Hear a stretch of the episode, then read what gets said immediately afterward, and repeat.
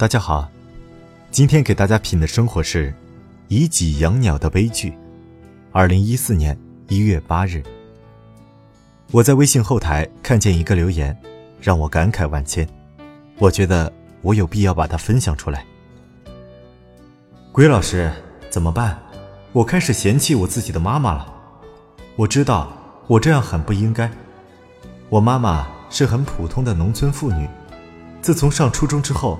他完全以我为他的中心，特别是高中，他的母爱发挥到了极致，以至于我根本就喘不过气。我记得那个时候豆浆机很流行，他每天早起都帮我煮，为了更健康，他甚至一点糖都不放。可是真的很难喝，因为我早上喝不掉，他就去买很贵的保温瓶让我带去学校喝。可是他不知道的是，高中下课的时间很短。我常常一晃就到了中午，然后豆浆变味后我就倒掉了。我也和他讲过，他总是说这都是为我好，讲到后来还会掉眼泪。唉，我都不知道要怎么和他沟通。现在我上了大学，他就完全失去重心了，因为不想上班，一直待在家里，每天都无所事事，要么就看看圣经。我叫他去做点有兴趣的事情。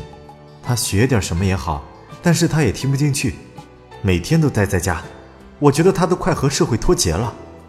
现在每次和我通话，说的总是同样的内容，然后，然后我就越来越讨厌他了。还，还有，还有一点点看不起他。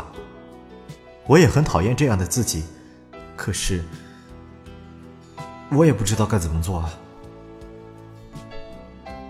看到这里。是不是觉得有一点悲哀呢？庄子是一个很有意思的人，经常讲一些小故事，而且他的小故事很有寓意。他有一个小故事，讲的是鲁王养鸟。昔者海鸟止于鲁郊，鲁侯遇而伤之于庙，奏九韶为乐，具太牢以为善。鸟乃训示忧悲。不敢食一卵，不敢饮一杯，三日而死。此以养养鸟也，非以鸟养养鸟也。大意是这样的：有一天，鲁国城郊的上空突然飞来一只海鸟，是鲁王从来没有见过的鸟，以为是什么神怪之物，就派人把它捉了下来，并供养在庙堂里，爱护有加。为了对这只珍奇鸟儿表示爱护，鲁王时常吩咐人把公演最美妙的音乐演奏给鸟听，用最丰盛的筵席款待鸟。可是鸟呢，根本体会不到，根本体会不到国王一番盛情的招待，吓得神魂颠倒，举止失常，一片肉也不敢尝，一滴水也不敢沾。这样，只过了三天，鸟儿就活活的饿死了。那，我们看了这个故事，都会觉得这个鲁王很愚蠢吧？不用笑鲁王，我们很多人都和鲁王是一样的。这样的事情或许每天都在我们周围发生。有人觉得这跟自己没有关系，因为自己的父母不是这样，自己也没有小孩子，对小孩子以后也不会这样。那，我再讲几个更贴近于生活的事情。我和朋友吃饭，发现一个特点：广东、福建那边的朋友特别热情，每次都会主动给我夹菜。夹了菜，有的我不喜欢吃，又不好意思说，我吃也不好，不吃也不好，弄得很尴尬。我说了多少次，哎，不用给我夹菜了，但是他们还是会那么做，因为他们觉得这样才表示尊敬。某个哥们儿跟我哭诉说。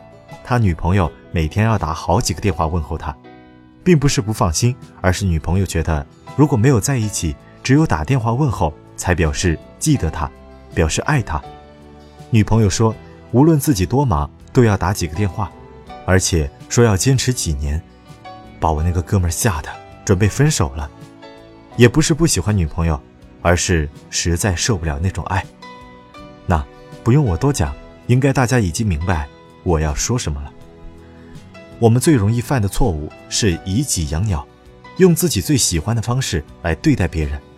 出发点当然是好的，但对方不一定会接受，有时候反而是伤害。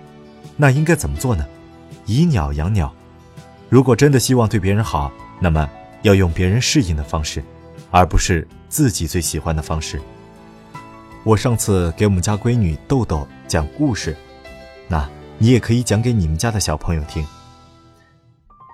有一天，爸爸和豆豆都吃了变小的药丸，变得只有蝌蚪那么大了。